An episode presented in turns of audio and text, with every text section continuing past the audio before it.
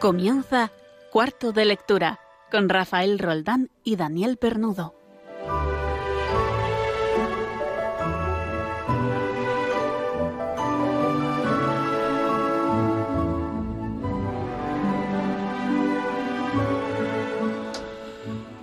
Hace casi tres años, allá por los principios de octubre del 2018, Regina Latonda, Daniel Pernudo y un servidor Abrimos por primera vez este cuarto de lectura en esta casa, en Radio María, la radio de la Virgen. Han sido tres años, con los últimos 18 meses, marcados por la pandemia de COVID, en los que no hemos faltado ni dejado de hablar de libros ni de lecturas, aún en los meses más duros y desde casa. Hoy termina esta aventura de momento. La providencia ha hecho que del equipo que empezamos con el programa las circunstancias laborales, académicas y familiares nos hayan, nos hayan hecho ir dando pequeños saltos cualitativos vitales. Terminando hoy, insisto, de momento, con un proyecto del que hemos disfrutado y aprendido muchísimo, arropados por toda la familia de Radio María que tanto nos ha enseñado. Agradecer a tantísimos colaboradores que se han asomado por nuestro cuarto de lectura a lo largo de estos tres años, una lista que me es imposible abarcar en poco tiempo, pero del que agradezco especialmente el trabajo de estar aquí, en un día de la semana y hora, algo intempestiva quizá. Mi más sincero agradecimiento a todos los que habéis colaborado en mayor o menor medida en la realización de este modesto programa. Pero mi agradecimiento personal mayor es a esta casa, mi casa, tu casa, Radio María, la radio de la Virgen. Ponemos a los pies del Señor este trabajo realizado en estos tres años y encomendamos a María todas las intenciones y proyectos de esta casa, de Radio María, agradeciéndote, a ti sobre todo, oyente de la emisora, que estés ahí con la lealtad, escuchando la programación de la radio de la Virgen y pidiéndote, querido oyente, que no dejes de rezar por este grandísimo proyecto que es Radio María.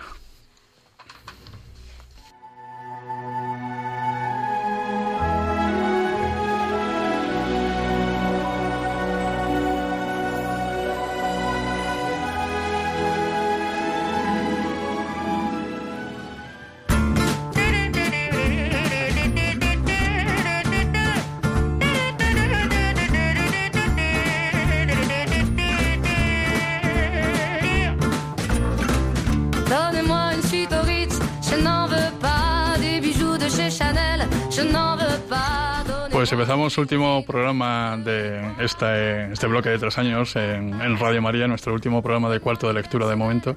Y bueno, hemos empezado, si habéis oído la entradilla del, programa, con, Daniel Pernudo y Rafael Roldán, dice que era eh, la pareja que abrimos este, esta idea, ¿no? De hecho, el nombre de cuarto de lectura es de, Dani Pernudo.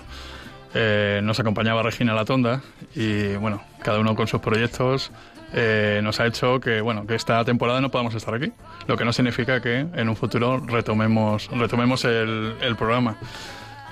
Hoy vamos a tener un programa por lo tanto un poco especial y vamos a empezar pues teniendo una pequeña tertulia con Pablo Sañoso que está aquí. Buenas noches Pablo. Buenas noches. Eh, ahora hablamos de libros y sobre todo de la feria del libro eh, que se ha celebrado la semana pasada, bueno, durante dos semanas se ha celebrado en el, en el retiro madrileño. Tendremos a nuestro, nuestro diácono eh, particular que nos recomienda libros desde el norte, desde Vizcaya, Alberto Jaimez. Hablaremos también con Víctor Alvarado, eh, que es el responsable de la sección de cine y literatura. Y por último, pues llamaremos a Enrique García Máquez, escritor, poeta y nos gustaría conversar con él sobre, sobre no hay un guion establecido, ¿no? sobre poesía, literatura, la vida en general, ¿no? que desde, desde, la, desde los ojos de un poeta y sobre todo desde la escritura de, un poeta. Esto empieza, por lo tanto, cuarto de lectura. Lo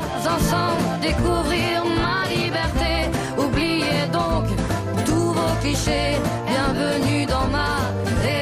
me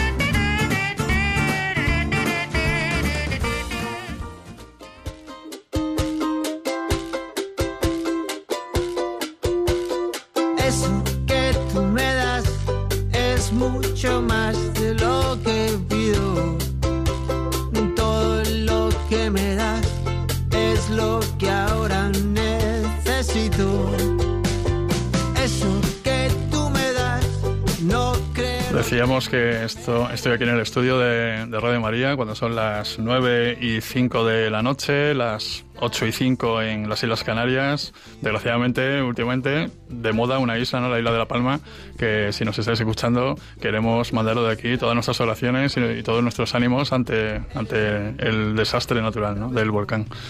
Decía que estaba yo con Pablo Sañoso y, y me gustaría... Buenas noches, Pablo, de nuevo. Buenas noches, Rafa. Eh, bueno, nosotros somos madrileños y entonces eh, estamos deseando. Bueno, Pablo es manchego, es verdad, me pone mala cara. Pablo es manchego, pero ya sabemos que todos los que viven en Madrid son madrileños, haya nacido donde haya, nacido. Y aquí en Madrid se celebra anualmente, eh, hasta que vino el COVID, la, en, el Parque del Retiro la Feria del Libro.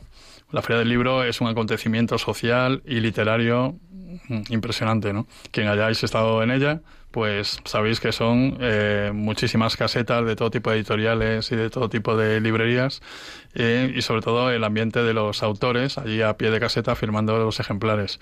Esta vez se ha retomado después de, creo que eran dos ediciones sin celebrarse, eh, se ha celebrado la 80 edición, una edición especial ahora en el mes de septiembre, ya que normalmente se celebra en mayo una edición también un poco más recogida, con aforo, etcétera, ¿no?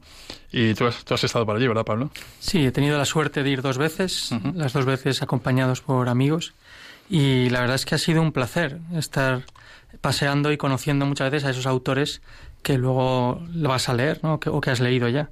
Y también a veces comentando con ellos incluso, pues eso, las obras que, que has leído suyas o las que han sacado, pues eh, un poco pues a ver qué expectativas hay. Ajá. Es curioso porque normalmente en, un año corriente, sin, sin, eh, sin, un año sin pandemia, eh, hay unas colas tremendas delante de casetas de autores que están firmando que por lo que quiera que sea en ese momento son bastante populares. ¿no? Lo de famoso yo creo que hay que guardárselo para, para otro tipo de, de, personas. ¿no? Populares en cuanto que youtubers, eh, gente así, ¿no? que siguen, sobre todo gente joven. ¿no? este año por la restricción del aforo, pues no ha habido mucha mucha invitación a este tipo de escritores. En cambio, ha habido, yo creo que escritores iba a decir de verdad, ¿no? Yo no digo que, no, que de verdad, sino, sino, gente que se dedica a la literatura, ¿no? De, verdad, ¿no? ¿A quién has visto tú por ahí? Pues, uf, es una lista larga, pero así los que más eh, me han llamado la atención, bueno, por supuesto, mi paisana Nairi Simón, pero que pude saludar uno de esos días, pero Enrique García Máquez, ¿no? que es cuando también le pregunté si quería participar en este último programa. eh, también, por ejemplo, Lorenzo Silva.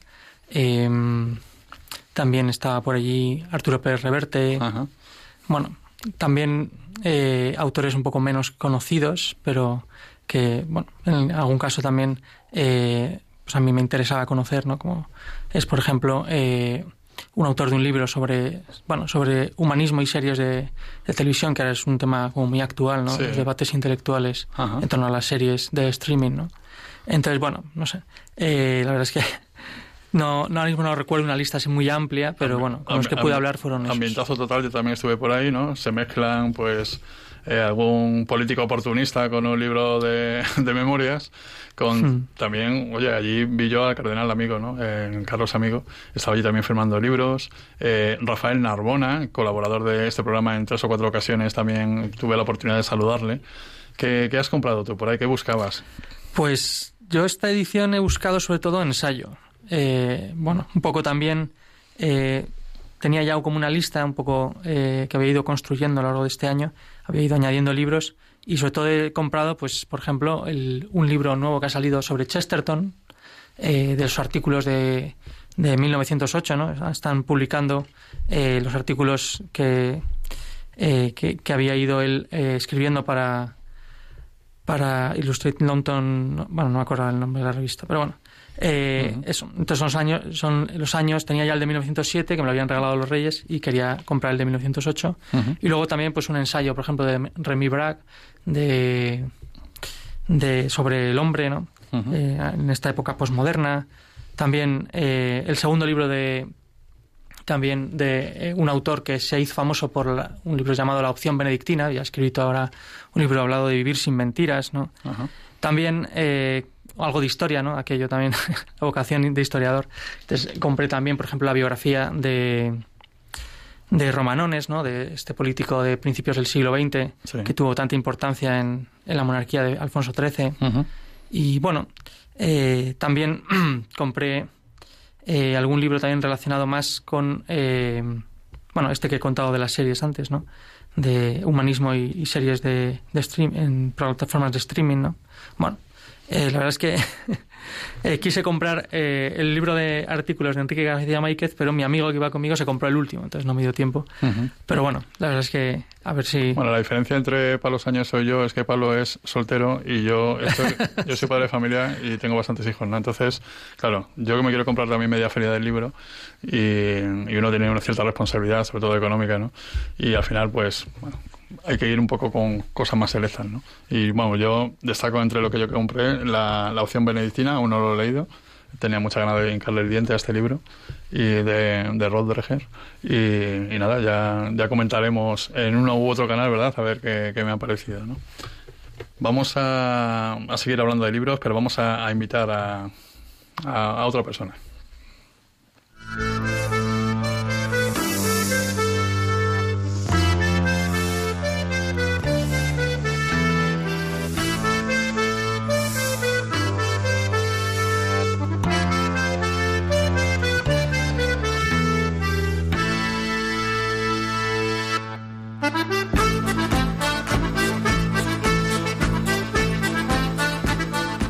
Alberto Jaime, buenas noches, ¿cómo estás? Buenas noches, estamos bien. Sí, ¿qué tal por el norte? ¿Bien? ¿El tiempo otoñal? Bien, está llegando el otoño, pero, pero bien, sí. Ya curso arrancado eh, y todos en sus puestos, ¿no? Todos en sus puestos, sí. A punto de ser lanzados al espacio. pues eh, nosotros estamos un poco de retirada, como sabes, y nada, en este programa queremos hacerlo no especial, pero sí con la tranquilidad de trabajo bien hecho y entonces estoy deseando escuchar tu última recomendación de momento, porque lo de momento insisto en decirlo, y, a ver qué nos traes, Alberto. Pues mira, hoy lo que quiero recomendaros es un libro de, bueno, Los diarios de Stefan Zweig. ¿no? Eh, se titula sencillamente Diarios. ¿no? Quien, quien me conoce ya sabe de mi afición por el género del diario literario. Es decir, no es un género menor ni una rareza, sino que el diario es, pues, digamos, la huella de estos personajes excepcionales, de estos escritores y, bueno, escritores como este, ¿no? Que son además textos naturales, inmediatos, ¿no? Eh, es la literatura del yo, que lo han denominado algunas veces. Y, Stefan Zweig, eh, pues bueno, fue un escritor, ya sabemos, lo conocemos, es un escritor de novelas, relatos, biografías, era judío en, en, un lugar y una época pues muy difícil para ser judío, en la Viena, durante la primera mitad del siglo XX. Él nació en Viena en 1881 y se suicidó en, en Petrópolis, en Brasil, en 1942, ¿no? Y desde su juventud, pues siendo miembro de una familia pues acomodada, se pudo codear con lo más alto de la cultura de Viena, ¿no? Estos escritos, estos diarios, están escritos durante pues 30 años de su vida. ¿no? Aquí nos encontramos con su día a día cotidiano en ese París de 1912, 1913, ¿no? sus impresiones también durante la Primera Guerra Mundial, eh, su marcha a Suiza, eh, sus apuntes de viajes durante los años 30, ¿no? sus apuntes durante la Segunda Guerra Mundial, una época en la que viajó constantemente, ¿no? Estuvo en varios países y bueno, la última entrada es del 19 de junio de 1940, ¿no? Y poco después, el 22 de febrero del 42, pues eh, se suicidaría en Brasil junto con su mujer, ¿no? Con Charlotte Alman. Parece que estaban desesperados eh, ante lo que creían segura, ¿no? Como victoria de Hitler.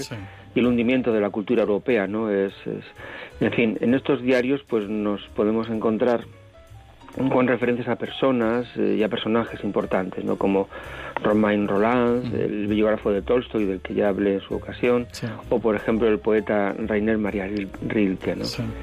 Y bueno, pues eh, nos encontramos con esa profunda impresión que le produjo a Zweig la Primera Guerra Mundial, y esa impresión también preocupación que le produjo pues la deriva antisemita y totalitaria de Europa, cosa que le, le llevó a buscar refugio por todas partes viajando constantemente, ¿no? En fin, él fue un cronista de, eh, de, Europa en sus obras literarias, ¿no? Y aportó un curioso componente psicológico a sus historias que está presente en sus diarios, en esas anotaciones personales y en sus cuadernos que él guardó durante, durante su vida. ¿no? En fin, son cuadernos, son apuntes cotidianos sobre sus actividades diarias, sus visitas, eh, el desarrollo de sus trabajos, pues hoy he trabajado, hoy no me apetecía, hoy no me ha salido nada, hoy no estoy inspirado, hoy sí, es decir, es muy curioso ver cuál es el proceso del escritor, ¿no? Sobre, todo, sobre todo darte cuenta que, que, es un mortal igual que tú y que yo, ¿no? Y que hay días que salen las cosas y días que salen mejor o peor, ¿no? Eso es, eso es. Yo que soy un lector de diarios, pues esos detalles me los he encontrado en los diarios de Kafka, en los diarios de Tolstoy, en, en, en muchos diarios. Sí, sí. Y son unos diarios que están reciente, recién editados y son, yo creo que, importantes en este momento en el que vivimos porque yo creo que es un momento de, derribo cultural también eh, muy parecido al que él vivió, ¿no? El, periodo, el periodo de entreguerras yo creo que es apasionante. Eh, yo también recomiendo otro autor que es Joseph Roth, eh, que también describe pues eso, la caída de un mundo, ¿verdad?, que no volverá nunca más y el desconcierto ante lo que no se sabe muy bien que viene, ¿no? Y creo que como tú dices que estamos en un punto de inflexión bastante parecido, ¿no?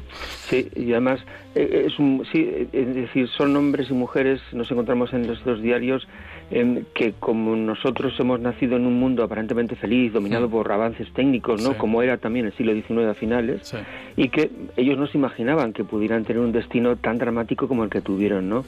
y, vemos como un poco eh, las circunstancias adversas nos van a empujar hacia lugares pues que no conocemos o, ni siquiera queremos transitar, ¿no? Es un libro interesante. Pues Alberto, muchísimas gracias por eh, la aportación de hoy los diarios de Stefan Zweig. Y muchísimas gracias sobre todo por todos estos programas que has estado puntualmente ahí, siempre con una lectura para recomendar, siempre con una lectura muy interesante y sobre todo la capacidad de síntesis que has tenido y de saber hacer llegar, ¿verdad? El, el, por qué, porque sí hay que leer esto, ¿no? Muchísimas gracias por tu colaboración en el programa, Alberto. Eso, espero quiero agradecerte también a ti, a tu confianza, aquella llamada que me hiciste un día para hablar de Tolstoy y esa conversión religiosa, es decir, hay momentos en los que a uno le cambian la vida y tú eres el artífice de unos de esos momentos. Así que de verdad que te agradezco un montón el poder eh, compartir esos minutos de radio contigo. De verdad, muchísimas gracias. Un abrazo, Alberto. Un abrazo muy grande. Sí. Seguimos en, cuarto de lectura cuando son las aproximadamente las 9 y 17, 18 minutos aquí en la península, una hora antes en Canarias, en Radio María. Y vamos a escuchar un poquito de música, vamos a escuchar a, un poeta, a un poeta que era como era Leonard Cohen. Eh, vamos a escuchar su eh, este, Esto es un vals. Now in Vienna, there's ten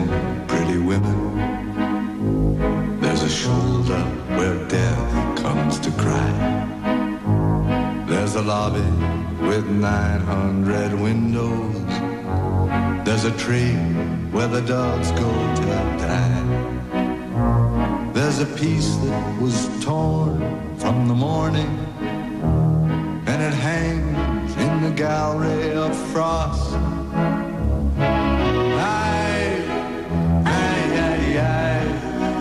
take this waltz, take this waltz, take this waltz with a clamp on its jaws.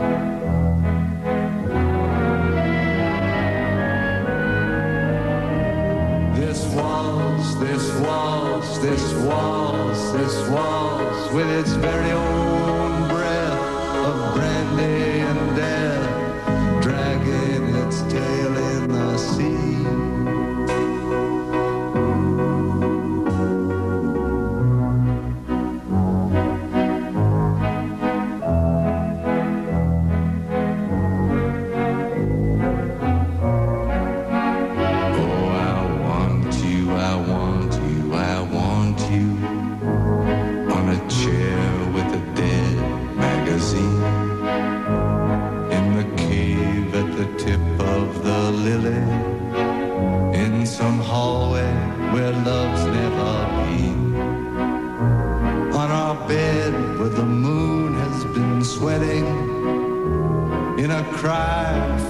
footsteps and sand. I, I, I, take this waltz, take this waltz, take its broken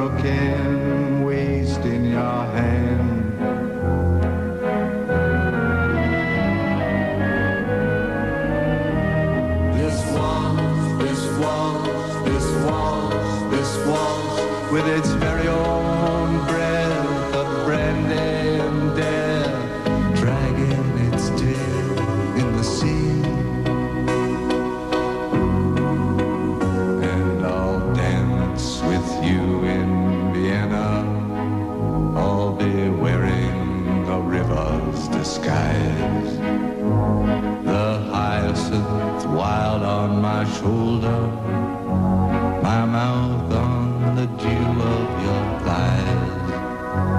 And I'll bury my soul in a scrapbook with the photographs there and the moss. And I'll yield to the flood of your beauty, my cheap violin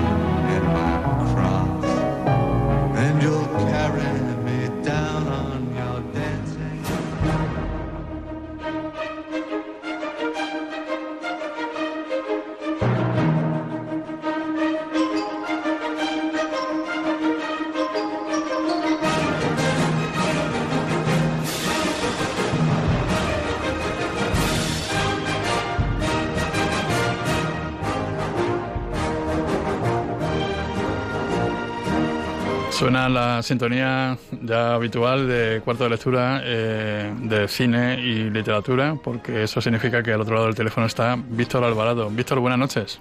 Hola, buenas noches a ti y a todos los oyentes de Radio María. ¿Qué nos cuentas, Víctor, eh, desde Málaga? ¿Qué tal la entrada del otoño? ¿Qué tal la- el inicio del curso? ¿Todo en su sitio? ¿Todo correcto? Todo correcto desde que ya nos hemos ido centrando poquito a poco y, y se han ido ya organizando la- los temas y los cursos y, en- y desde ese momento pues ya las cosas han empezado un poquito mejor. Y este año mucho más, Cuando ya este año mucho más tranquilo, además, ¿no? Eh, comparado con el año Sí. pasado, además. mucho mucho más tranquilo, pero hay que seguir tomando muchas medidas Sí.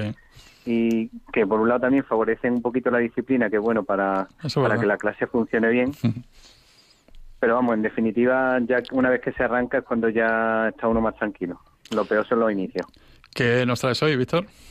Pues mira, como el otro día salió una noticia en, en Canadá que estaban quemando cómics de Sí, Tintín y es de verdad. Asterix, Sí. pues vamos a hacerle un homenaje eh, a Hergé, que indudablemente uno de los mejores, uno de los grandes genios del cómic franco-belga, y muy especialmente a y Uderzo, Sí. porque yo soy muy fan de, de Asterix, las aventuras de Asterix. Bueno, hay que decir que esa es la última tontería, ¿verdad? Eh, bien pensante que se ha hecho, porque eh, por lo visto era mm, debido a que estos cómics ofenden a la comunidad indígena o algo así, ¿no? No sé, qué, sí. qué Sí. Pero realidad es una tontería, como tú dices, porque, vamos a ver, si ellos siempre ayudaban a gente de todos los países del mundo, de todas las tribus, de todos la- los tipos de cultura, siempre ayudaban, desde el español que se veía un poco con nosotros, que iba con la guitarra, hasta comí- comían con los belgas eh, en algún momento, en Italia eh, pues se lo pasaron bien también con los italianos, bueno, desde luego molestaban mucho a, los a los romanos porque les daban unas buenas tundas. Y, Pero bueno. y no, y no solo eso, sino que Tintín, por ejemplo, conoce a su amigo famoso eh, Chan, lo conoce cuando le protege de porque intentan pegarle, no sé qué, en, en uno de los capítulos de Tintín, ¿no? El otro día estuve hablando sí. con Rafael Narbona en la Feria del Libro y él está preparando, también le parecía una barbaridad esto, y, y estaba preparando un volumen que va sobre Tintín. Hay que estar un poco pendiente porque creo que lo va a publicar en noviembre. Eh, una, una, es como una especie de ensayo novelado sobre Tintín. Estaremos atentos de la última obra de Rafael Narbona.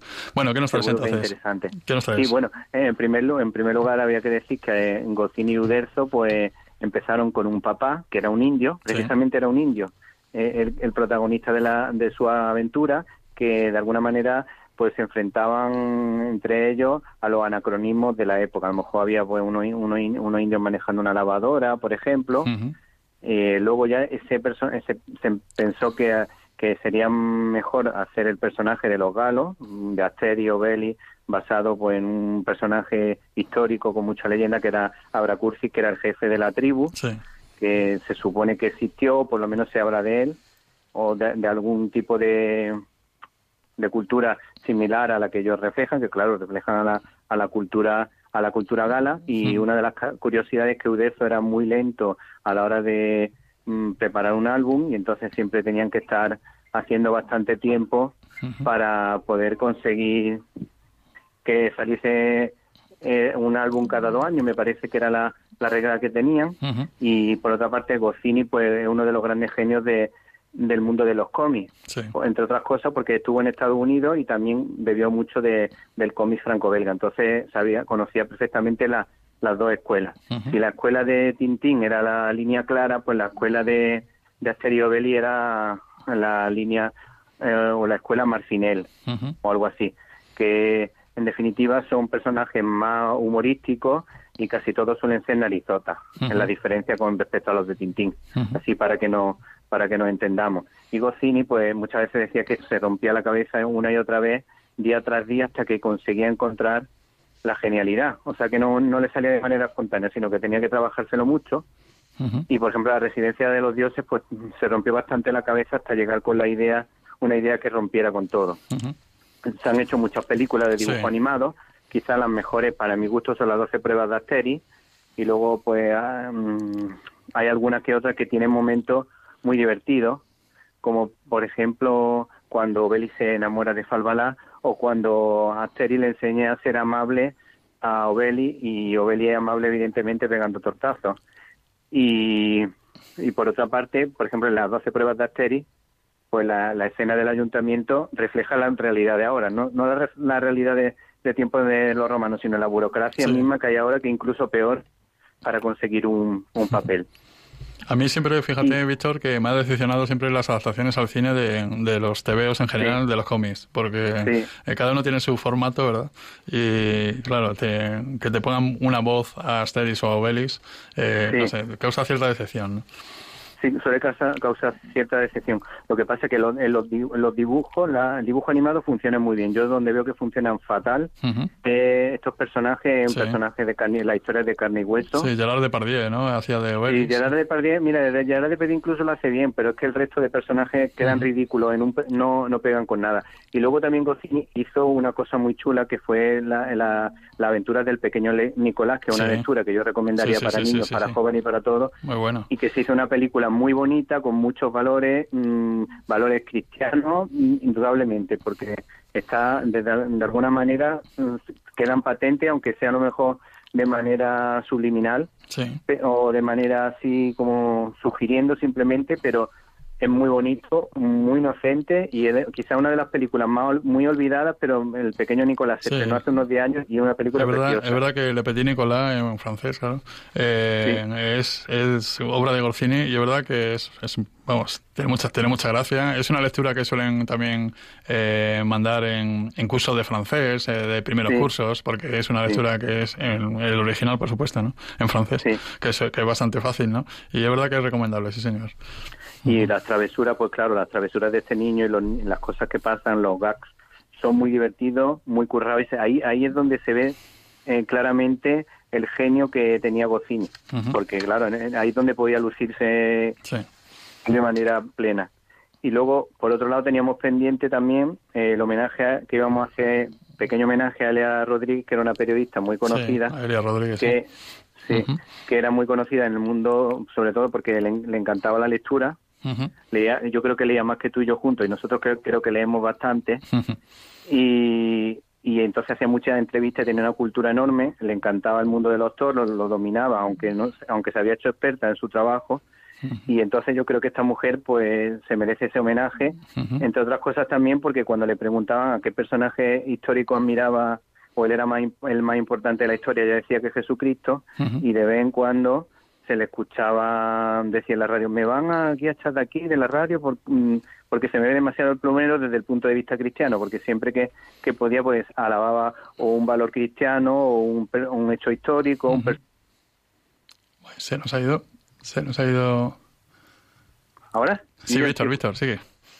Sí, sí, que, que, que siempre que podía eh, mm, o tenía una oportunidad, por lo que hacía ella, eh, mm, decía que se que se le veía mucho el plumero porque de vez en cuando, siempre que soltaba algún tema cristiano o algún comentario, ya aprovechaba la cuña y metía su, su pequeño su pequeña forma de evangelizar, así en plan divertido y en, pero en plan profundo a la vez. Y entonces, pues yo creo que solo por esos detalles que acabamos de comentar, merece la pena porque tenía 38 años y falleció en un accidente de manera repentina. Sí. sí, Pues, Víctor, muchas gracias. Primero por eso, la colaboración de hoy. Y muchas gracias por todos estos programas que has estado aquí en Cuarto de Lectura, aquí en Radio María que, es tu casa también, y, todo lo que has aportado y lo divertido que han sido algunos temas que hemos tocado y lo que hemos aprendido sobre todo contigo, ¿no? Y, nada, y aquí estamos con la puerta abierta. Yo ya he dicho que no vamos por circunstancias eh, temporales, porque la vida nos arrolla y tenemos otros proyectos de familia, trabajo, etcétera, pero cuento contigo para, para cuando volvamos por aquí. Pues cuando quiera, y además yo lanzo el guante a, aquí a algún grupo, un programa de Radio María que, quiera que hablemos de cine y de literatura, pues yo me ofrezco de vez en cuando a colaborar con ellos si hace falta. Y por supuesto, en cuanto vuelva, como, te, como dirían en la película de Tener y no tener, si me necesitas, Silva. Aquí estaremos. Un abrazo, Víctor, y muchas gracias. Bueno, un, abrazo. Muchas gracias a ti y a todos. Un saludo. Adiós.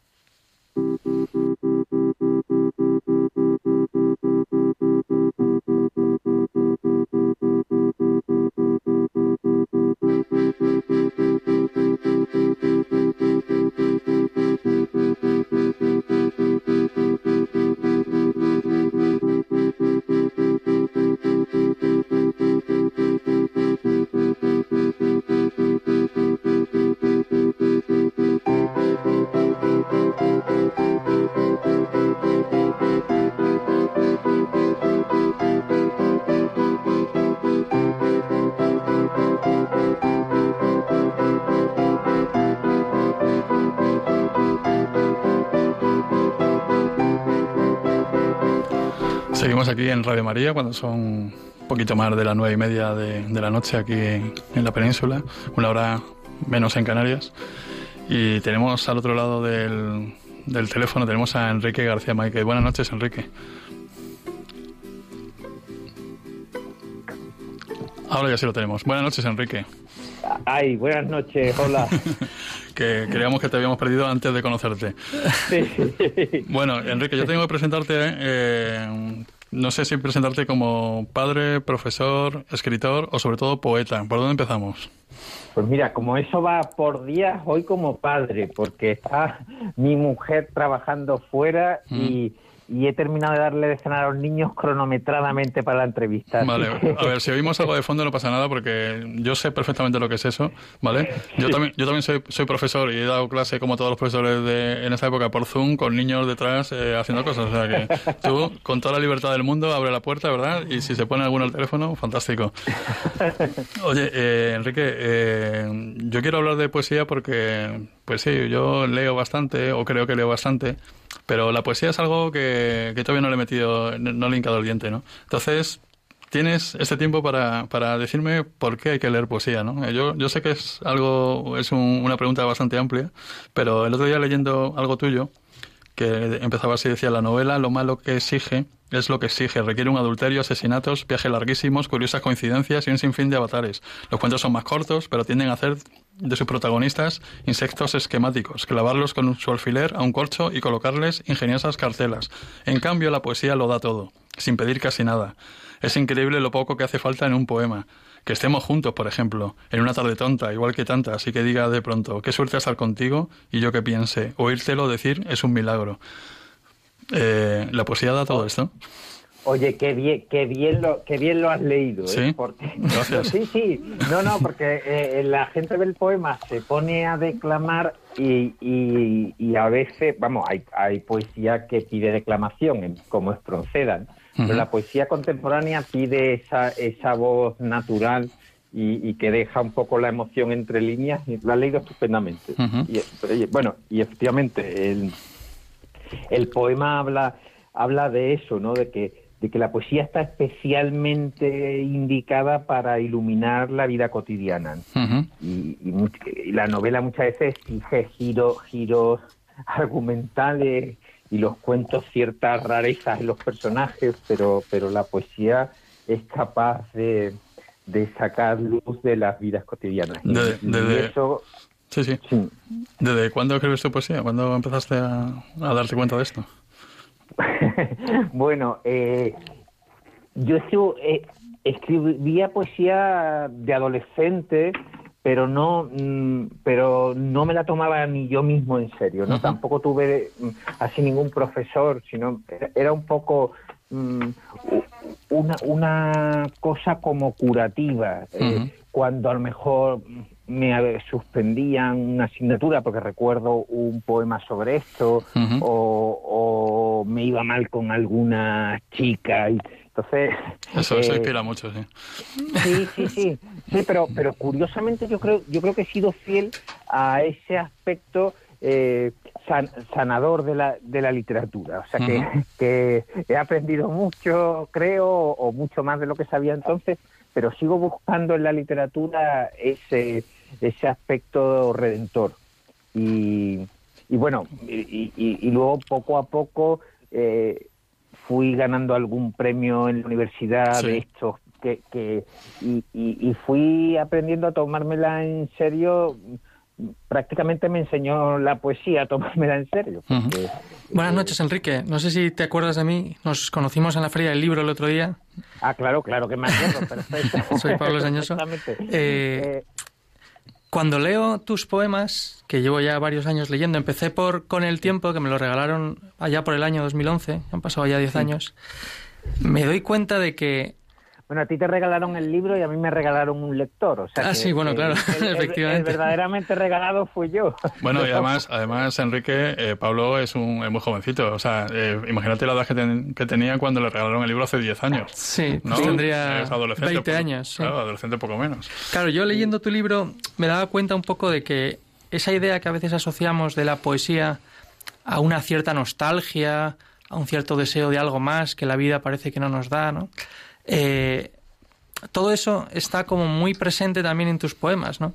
Y creo que ahora que vivimos en una época cultural, ¿no? En la que hay como mucha insatisfacción con la vida que llevamos, creo que es un momento muy bueno también para ayudar y fomentar que la gente lea poesía. Por supuesto la tuya o otra poesía. Sí, sí, claro, bueno, gracias Pablo, porque eso reconduce un poco la pregunta tan interesante que me habían hecho eh, me habíais hecho antes y que iba a dejar sin contestar. Eh, yo, yo creo que la poesía es una lectura que da muchísimo, muchísimo al lector. Es como literatura eh, en altas dosis y, concentradísima. Hay un ensayo, un, ensayito, porque es muy breve y, casi un panfleto de Miguel Dors que se llama En busca del público perdido y su tesis es muy chula, vamos, la resumo rápidamente. Su tesis es que eh, los vanguardismos y, el compromiso político, las dos cosas seguidas, echaron a los lectores cultos de, la poesía. Y que, y que en los años 30, y, yo solo he comprobado en la biblioteca de mi abuelo materno y también en, eh, en alguna biblioteca de la familia de mi mujer, en los años 30 la gente culta leía tanto novela como poesía indistintamente. Pero a partir de los vanguardismos y después el compromiso político, la gente empezó como a no entender una poesía o, a ver que la poesía le quería llevar al huerto de una ideología y se apartó de la poesía. Y la tesis de Miguel Dors es que la poesía contemporánea se merece muchos más lectores de los que tiene y que hay que recuperar esa normalidad en la lectura de poemas, que uno lee una novela y después se pasa a la poesía y después un ensayo. Sí, tal vez porque dejó de hablar a lo mejor de los temas que interesaban realmente a la gente, ¿no? exacto, yo, exacto, esa es, esa es la idea, esa es la idea, que, que, fue un poco la propia poesía la que expulsó a, sus lectores y que ahora eh, pues, pues muchos lectores se sienten, muy buenos lectores, Mm, se sienten dispensados de...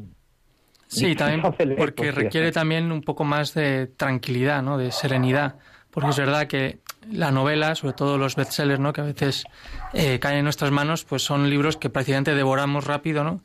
para luego poder comentarlo con amigos, lo que sea, mientras que la poesía requiere pues un momento de cierta paz o cierta tranquilidad para contemplar cómo a través de esas palabras se están transmitiendo esos sentimientos, ¿no? o esas esas sensaciones, ¿no? Y claro, eso en un mundo tan acelerado y tan ajetreado eh, es más complicado. ¿no? Yo leyendo antes, eh, repasando un poco los poemas que más me gustaban tuyos, claro, yo decía, bueno, ¿de qué habla Enrique García Máquez en sus poemas? ¿no? Porque a lo mejor alguien se lo pregunta. ¿no? Pues habla de cosas tan actuales como el madurar de la persona, ¿no? el recordar, por ejemplo, también a los que se han ido. el tema de la muerte, ¿no? que era como que parece que se quiere ocultar un poco, ¿no? El aprender también del paso del tiempo, de la experiencia personal, ¿no? de la experiencia también de nuestra familia, eh, el aprender también de la amistad, eh, el amor juvenil, ¿no? el amor madurado, ¿no? el amor matrimonial, el amor más en serio. O sea, todo temas, digamos, que ahora mismo podríamos decir que están en crisis, ¿no? Que la gente no termina, no termina de, eh, de, saber entender bien y no viven muchas veces, no saben cómo vivirlos, cómo afrontar en su vida esos temas. ¿no? Y evidentemente, pues como algo muy propio también de la poesía, la nostalgia, ¿no? De todas esas cosas buenas que tuvimos y que muchas veces creemos perdidas hasta que algunas de ellas las vamos redescubriendo, ¿no? Al pasar, con el pasar de los días, ¿no? Entonces, bueno, a mí me gusta mucho leerte porque creo que eres como muy claro, eres muy sencillo con lo que transmites. Eh, leí al otro día una introducción de, que hiciste a, unos poemas que trajiste de Chesterton, a Lepanto y otros poemas, y, y claro, pensaba luego en ti, porque claro, he leído algunos artículos de prensa y decía, claro, la descripción que haces de quién es Chesterton en la introducción de ese libro, me parece que, bueno, menos en la en el diámetro de tu cintura, que creo que eres un poco como yo, no creo que pases de los 80 kilos, no como Chesterton, que pesaba más de 100, eh, menos en eso, en todo lo demás creo que es bastante parecido, ¿no? Pues ¿Tú de qué hablas en tus, en tus obras? Pues de la pasión por la vida, ¿no? Como Chesterton, ¿no? Del amor. También, evidentemente, como poeta cristiano que eres, pues también hablas del Dios cristiano, ¿no?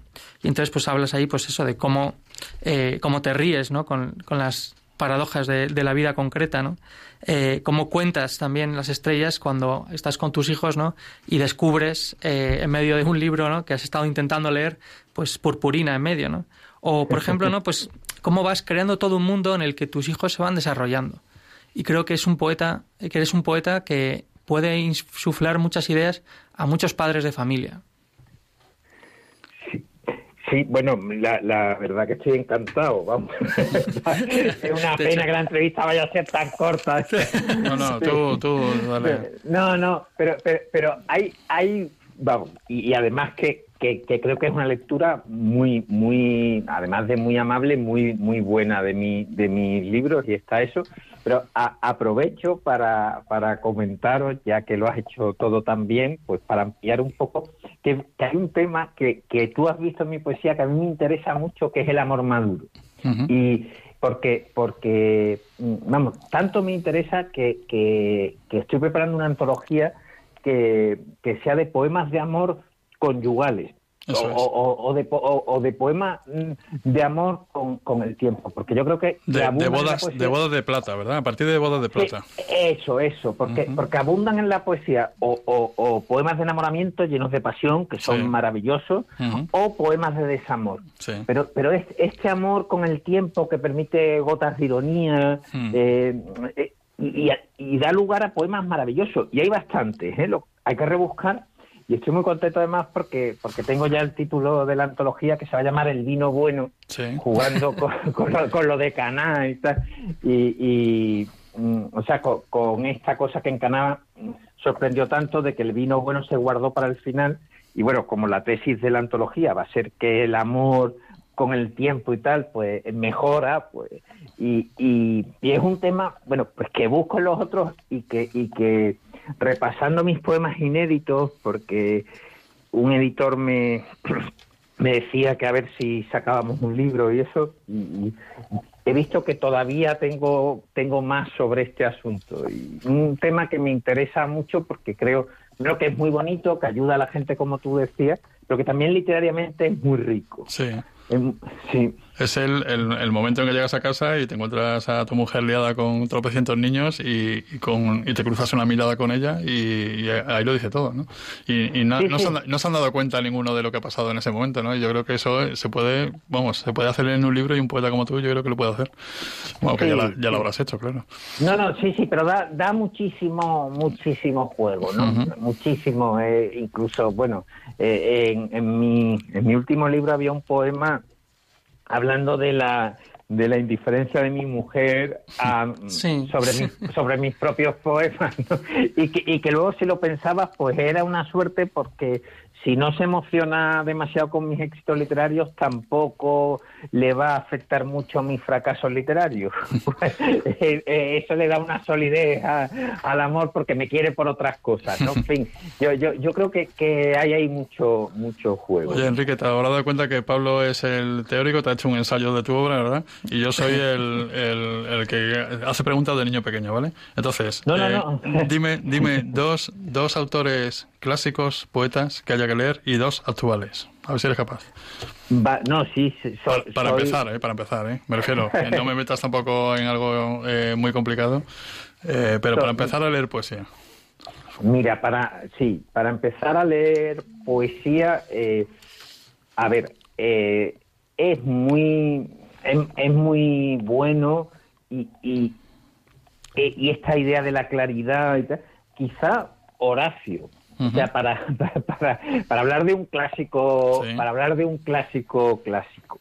Y luego, eh, de clásicos españoles, yo iría a una antología.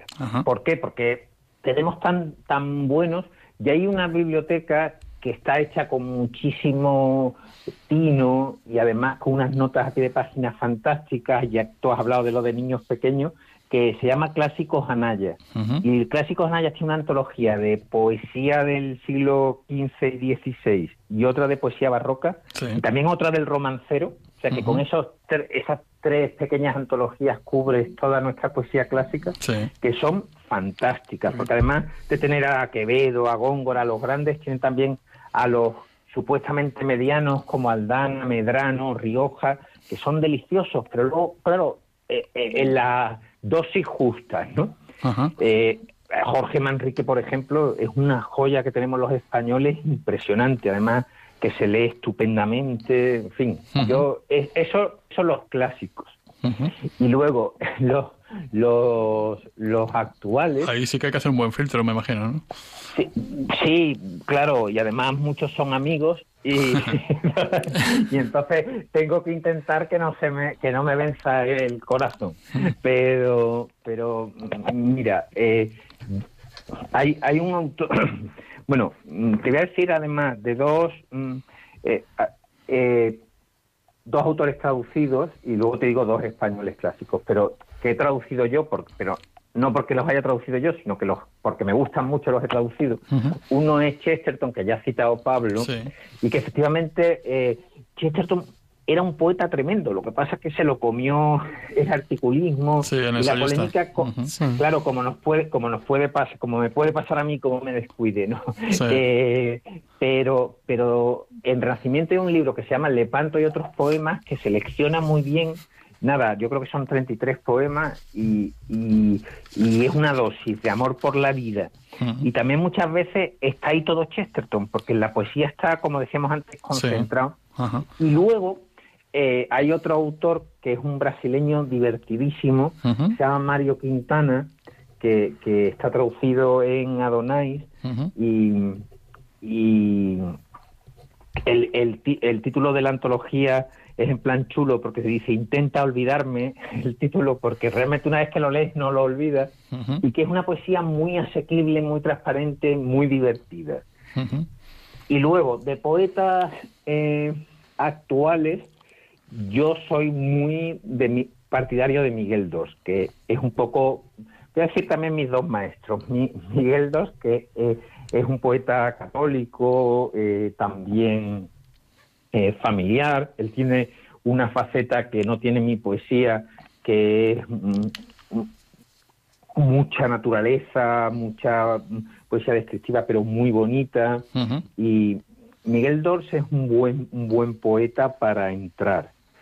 Y luego una poeta joven, eh, que es Rocío Arana, que es alguien que está tocado por, por, la varita mágica del encanto. O sea, Rocío Arana escribe unos poemas que son deliciosos. Eso es lo que, lo, que los taurinos llamamos duende, ¿no? Tiene esta, ¿no? Eh, bueno, lo has clavado. O sea, vamos, lo has clavado tanto que la próxima reseña que escriba Rocío, a Rocío Arana voy a hablar del duende. Porque efectivamente, él, es lo que... Pero bueno, ¿cómo puede hacer de nada un poema tan delicioso? Sí, sí, una media, una media de, de Juan Ortega. Sí, eso. Pues, eh, oye Enrique, y mm, volviendo a tu faceta también articulista, ¿no? Yo me he dado cuenta que, bueno, has traducido a Chesterton. Eh, eres, tú tienes un, pues un barniz también muy british, ¿no? Muy eh, eh anglosajón, ¿no? También vives en el puerto de Santa María, ¿no? Que hay nombres como Garvey, Terry, Domecq, ¿no? Todo esto, ¿no? Muy, muy británico todo, además. Entonces, eh, cuéntanos esa faceta eh, británica. Creo que eh, he leído en algún sitio que llegaste a conocer a Roger Scruton también, ¿no? Sí, sí, sí. Oye, lo, lo que pasa que que soy unos entrevistadores tan buenos que me robáis las respuestas. Porque es que, claro, cuando, mm, eh, cuando alguien habla de ser anglófilo, eh, claro, yo, yo me resisto a parecer que me embobo, que me embobo con los ingleses. O sea, los, los quiero mucho, pero en igualdad de condiciones y tal. Y siempre cuento que es que realmente mi la zona donde vivo, eh, la, zona donde vivo, José María Pemán decía que era Andalucía la inglesa. Sí, es verdad. Y hay una influencia, una influencia impresionante. Impresionante. No sé cómo tenemos de tiempo, pero hay una anécdota de mi suegra, mm, de mi abuela política con eso que, es muy graciosa. Vamos, el, el, vamos me da tiempo a contarla. Sí, cuéntala, cuéntala. Sí, sí. Tres minutillos, venga. Eso, que, que yo tiendo a tartamudear un poco como, como se habrá oído en la entrevista.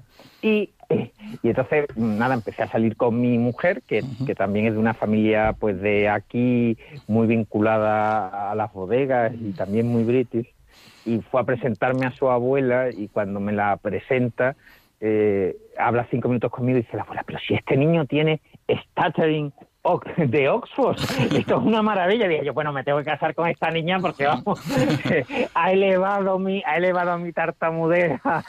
en fin, entonces, bueno, hay, hay esa, esa influencia y luego eh, a mí me interesa, claro, me hacen mucha gracia los ingleses porque aquí se les ve con muchísima gracia. Hay un dicho por aquí, cuando uno bebe bastante vino, que se dice el vino de este no se lo van a beber los ingleses, porque como se exporta mucho vino, pero dice el que le toca a este. Y, pero luego el catolicismo inglés eh, me ha interesado siempre profundamente. Yo creo que, que ellos han vivieron vivieron con antelación lo que nosotros estamos viviendo ahora, o sea, un catolicismo vivido en una sociedad muy poco católica. Y su respuesta fue, pues, de una fe firme, pero llena de humor, de comprensión. Y, entonces, me interesa mucho esa reacción. Yo creo que, que tenemos mucho que aprender de ellos en el mundo que vivimos actualmente. y luego, y luego sí, tuve la suerte de, de, de vivir con Scruton en una cosa que organizaba para 20 alumnos en su casa, vamos, vivíamos al lado de su casa, eh, que se llamaba Escrutopía. Y fue muy, muy interesante y, también hablamos mucho de religión, aunque era, aunque era anglicano, ¿no? Eh, pues es verdad que se nos va acabando el tiempo, Enrique, y esto da para una segunda y una tercera parte. ¿no? Yo he estado eh, bastante a gusto escuchándote, porque es verdad que a mí me impone un poeta, porque ya te digo que mi culturilla, no sé, tengo ese defecto, y entonces he tomado buena nota de, de todas tus recomendaciones, y te prometo que el próximo día que nos veamos eh, empezamos a hablar de, desde Horacio hasta Rocío Arana. ¿eh? Vamos a hablar. Sí, eso, pero ten en cuenta que con Pablo vas perfectamente acompañado, ¿eh? Tienes, llevas un guardaespaldas que vamos. Perfecto. Pues eh, Enrique García Máiquez, muchísimas gracias por atendernos en, esta hora también que es un poco delicada con las cenas y verdad y baños, etcétera, etcétera. Y la Champions. Y la Champions también, sí. Y... Acá hay Champions. Me pasa como a mí. lo han tenido que decir, yo tampoco lo sabía. y nada, muchas gracias por estar aquí en, Cuarto de Lectura en Radio María y, nos, nos volvemos a ver cuando, cuando podamos. Eso, lo he pasado estupendamente y, además tengo muchísimo cariño por vuestra radio, que hace muchísimo bien. Un abrazo, Enrique. Un abrazo grande. Hasta Enrique. Adiós.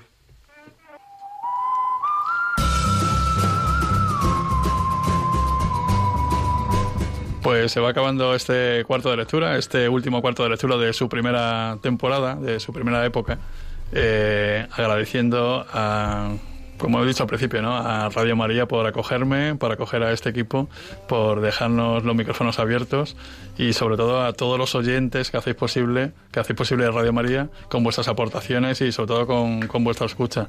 Eh, espero que nos volvamos, en, nos volvamos a ver en poco tiempo. Y nada, sigan rezando por favor por esta casa y, y nos volvemos a ver pues es un poco tiempo. Muchas gracias Pablo Jañoso. Muchas gracias a ti Rafa por invitarme. Buenas noches. Buenas noches a todos.